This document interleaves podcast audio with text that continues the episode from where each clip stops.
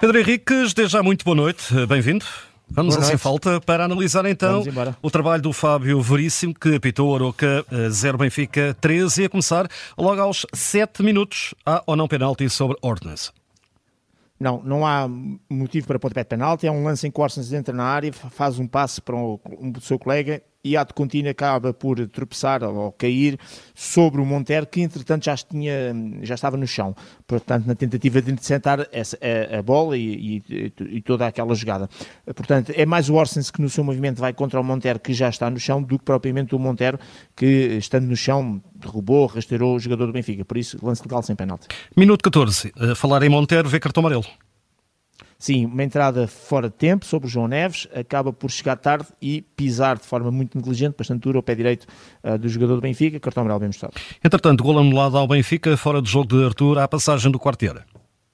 Exatamente, o árbitro assistente deixa a jogada direto ao fim, levanta a bandeirola da fora de jogo na construção de jogada ao Arthur Cabral, porque quem marcou o gol foi o Rafa, e o VAR confirma que por 18 centímetros o Arthur Cabral está em fora de jogo. Este é o único lance que eu vou falar só mais um bocadinho para dizer o seguinte, as linhas, porque deu alguma controvérsia, que estão colocadas no jogador do Aroca, eh, que estará, neste caso, a colocar em fora de jogo, ou que estará mais próximo do Arthur Cabral, aparentemente parecem estar mal colocadas, ou seja, a linha passa ah, pelo pé, eh, quando se percebe, aparentemente pela imagem, que o ombro do jogador do Aroca está mais para a frente, o que significaria que, mesmo que o Arthur Cabral estivesse fora de jogo, parece que continua em fora de jogo, ah, que n- aquela linha não seria ali, mas seria no ombro, e portanto se calhar não seria 18 centímetros, e portanto lançou-se essa dúvida. Ora bem, depois daquele caso do Sporting Casa Pia, ah, nestas circunstâncias, o que acontece é que, de- garantidamente, o vídeo-árbitro traçou a linha no pé, e traçou eventualmente a linha no ombro, que são os dois pontos que poderão estar, enfim, mais próximos da chamada linha de baliza, da, da própria linha de baliza, e colocou a linha azul na, na zona do pé, porque será essa que estará, digamos, eh, mais próxima. Mas na imagem não parece. Eu só relembro, quem teve geometria descritiva, que sabem que quando nós transformamos eh, planos tridimensionais, as linhas, as paralelas, aquelas coisas todas, depois num plano, numa folha, e neste caso num plano que não tem três dimensões, às vezes há essa ilusão ótica e, portanto, eu quero acreditar que as linhas foram colocadas n- nos respectivos pontos que poderiam ser análise fora de jogo, que ele, mesmo na imagem, não pareça ser o, o ponto de, enfim, que, que deveria ser colocado, será mesmo aquele o ponto que estará mais próximo de baliza e, portanto, o, o ponto mais à frente. E por isso eu confio nessas linhas para dizer que aceito e valido, até porque pela imagem a olho fica a ideia que o Artur Cabral, com o seu ombro esquerdo, está mesmo claramente adiantado, em, claramente não, adiantado em relação ao jogador Oca e, portanto, depois o vídeo árbitro confirma que é por 18 centímetros.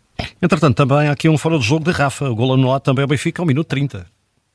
E, Exatamente, aqui é no momento do passo do Orsens para o Rafa, eh, que eh, o árbitro assistente está fora de jogo, o VAR confirma e é por 45 centímetros que eh, este gol do Benfica acaba também por ser anulado e, este até pareceu mais simples de análise. É, mais, é menos polémico, pelo menos. Exato, exatamente.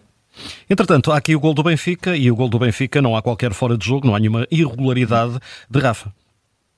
Não, exatamente. Era a questão de se haveria fora de jogo do Rafa, na própria construção da jogada, e depois percebe-se que, onde há a dúvida, o Montero, o jogador do Aroca, está a colocar o jogador do Benfica em, em, em jogo por 83 centímetros e, portanto, gol legal do Benfica. Mas relembro que o árbitro assistente validou o gol, o VAR limitou-se a confirmar. E até agora, todas estas situações foram bem decididas em campo, com, VAR, com o VAR apenas a limitar-se a confirmar as boas decisões. Outro gol anulado, mesmo a fechar a primeira parte, foi o Aroca, ao minuto 45, mais um.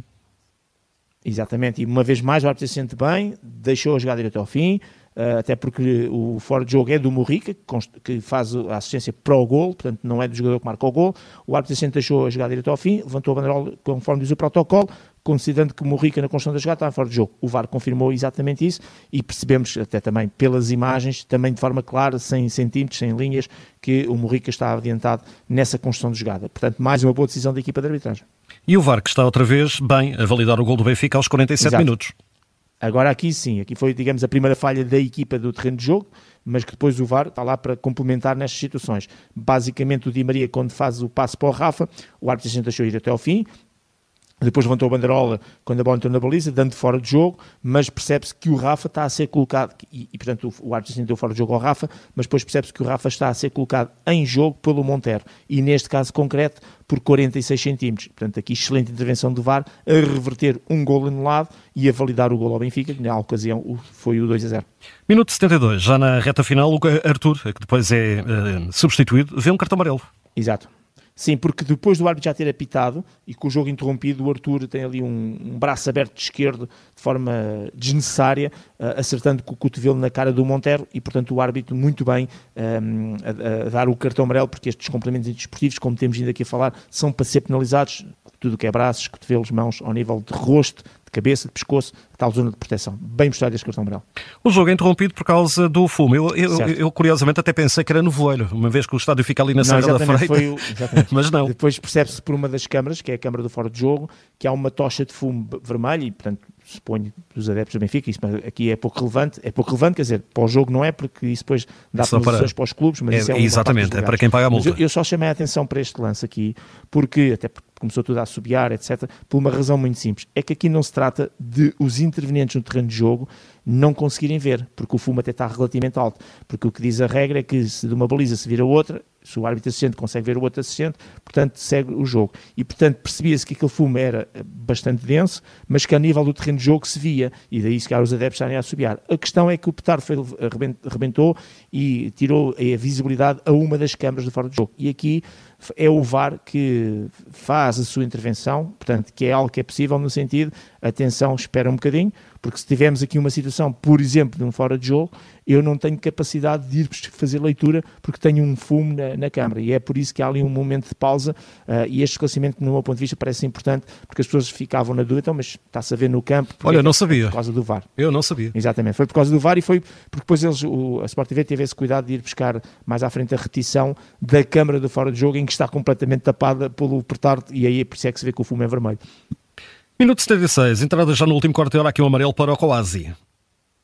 Sim, é uma falta, um pisão sobre o Orsens, também uma entrada muito dura, negligente, de sola, com o pé e, portanto, cartão amarelo bem mostrado. Florentino entrou e viu cartão amarelo, minuto 79. Exatamente. Acho que ainda viu o cartão amarelo sem ter tocado na bola. Exatamente. Portanto, é uma entrada muito dura sobre o David Simão, fora de tempo, falhou ali o momento de tempo, varre completamente o David Simão e, portanto, é uma entrada negligente, cartão amarelo bem mostrado. Duas situações finais, aos 80, não há penalti sobre Petar Musa. Não, é com o Tiago Gaia, mas aqui um esclarecimento, é ombro com ombro, uh, porque no próprio comentário em direto, neste caso a televisão, falou-se que ah, mas o Tiago Gaia desinteressa-se claramente da bola. Desde que eu uh, vá disputar a bola, o lance com o adversário, desde que a bola esteja a distância jogável e considere-se, embora agora a lei já tenha tirado os 3 metros, mas, mas para a referência dos árbitros é, aquele, é aquela distância de 3 metros, quer dizer que eu tenho a bola ali uma distância jogável, eu posso usar o meu ombro para carregar um adversário de forma correta contra o ombro, foi isso que aconteceu, uh, naquela perspectiva, até porque o guarda-redes ia agarrar a bola. E, portanto, mesmo aparentemente eu estando a não me interessar para ir testar a bola, estou a carregar o adversário, mas a bola está a uma distância jogável. O que significa que estas cargas não são possíveis, isto é, não são legais, uh, se a bola estiver mais longe. E porque aconteceu é que a bola está perto e, portanto, esta carga de ombro é correta, é ombro com ombro, é mais forte, o Musa acaba por cair, mas não há motivo para pontapé de penalti. Lance final, uh, também não há penalti, por mão de Milovanov e também de Galovic. Galovic, mas este lance não é assim tão pacífico quanto isso. Curiosamente, o primeiro lance, o primeiro momento é o Galovic uh, com o braço direito a levar com a bola na, na zona ali do cotovelo. E este é o lance em que o João Neves até protesta o penalti. E este não há penalti. Braço dobrado, encostado ao corpo, sem qualquer volumetria. Curiosamente, no lance mais duvidoso, que é logo ato contínuo, em que a bola vai ao braço direito do Milovanov, é, é, o João Neves também, é que o João Neves, ele não protesta, não diz nada, e este é que é o lance de dúvida, porquê? Porque em, em, câmara, em câmara rápida, não, em movimento normal de jogada, a bola raspa, portanto o, o, braço direito, o jogador vai em corrida, deixa o braço direito para trás, ligeiramente aberto, ah, e, e, a bola raspa na zona do tríceps, portanto, na parte de trás do, do, do braço, não altera a trajetória, não, é um movimento, é um, é um, é um toque praticamente inócuo, não, não altera a trajetória, nem o João Neves protesta, porque a bola é mesmo de raspão. Quando paramos a imagem e vemos a bola em cima do tríceps, quando fomos em slow motion e vemos que há ali um braço ligeiramente aberto e, e, e a deixar de ficar para trás, sobram-nos as dúvidas. Por nos sobrarem dúvidas e porque eu acho que é em movimento normal, e é sempre importante ver em movimento normal para perceber a, a lógica do lance, um, eu aí fico com a clareza de que não há penalti, embora a bola raspe no braço e o braço esteja ligeiramente aberto, é porque eu digo, é um lance duvidoso, difícil de análise, porventura dividindo opiniões, mas para mim, boa decisão de não ter sido assinalado pontapé de penalti. Eu, como árbitro, não assinalava e, como VAR, nunca iria intervir, porque se há coisa que não é claro e óbvio, é exatamente a certeza desta decisão. Mas para mim, porque aqui não estou a abrir nenhum protocolo, sem motivo para pontapé de penalti. Posto isto, Fábio Veríssimo de Leiria, 41 anos, parece-me que é uma nota, uh, pelo menos, negativa não será. Não, não, não, não, claramente não, é uma nota, é uma nota positiva, portanto estamos claramente na, na, na zona do 7, estamos ali, podíamos estar no 6, podíamos estar no 7, uh, eh, vamos lá ver, foi, foi um jogo com muito VAR, é um facto, sobretudo para confirmar lances. Foi um jogo com muitos foras de jogo, foi com um, eh, pelo menos bandeirolas a serem levantadas, com golos anulados, um, mas no fundo acaba por ser uma arbitragem competente, porque eu acho que o árbitro teve bem ao nível das áreas e os assistentes não tiveram totalmente bem, mas quando não tiveram, uh, tiveram muitas vezes bem, não tiveram totalmente bem, quando não tiveram, aparece o VAR. E, portanto, é uma nota claramente positiva, nota 7 e uma boa arbitragem. Fábio Veríssimo, nota 7 neste Roca Benfica, uma nota dada pelo Pedro Henriques. Ontem, nota 2, eh, se não me falha a memória, para o Manuel Exato. Oliveira, do Boa Vista Porto, e aqui o meu caderno também não me engana. Cláudio Pereira também uma nota 7, é assim, não é? No Sporting Estoril. Exatamente, tal e qual. Portanto, tivemos aqui uh, duas notas claramente positivas e uma nota negativa, que nessa nota negativa, uh, enfim, até, baseado sobretudo naquela questão dos dois penaltis, como foi um para cada lado, acaba por não ter tanto impacto assim naquilo que podia ser uh, um clube dizer que foi mais prejudicado do que outro. Está entregue este Sem Falta, Pedro Henriques. Olha, continuação de um bom fim de semana. Um bom fim de semana, obrigado, até amanhã. E fica disponível também em podcast aqui da Rádio Observadora.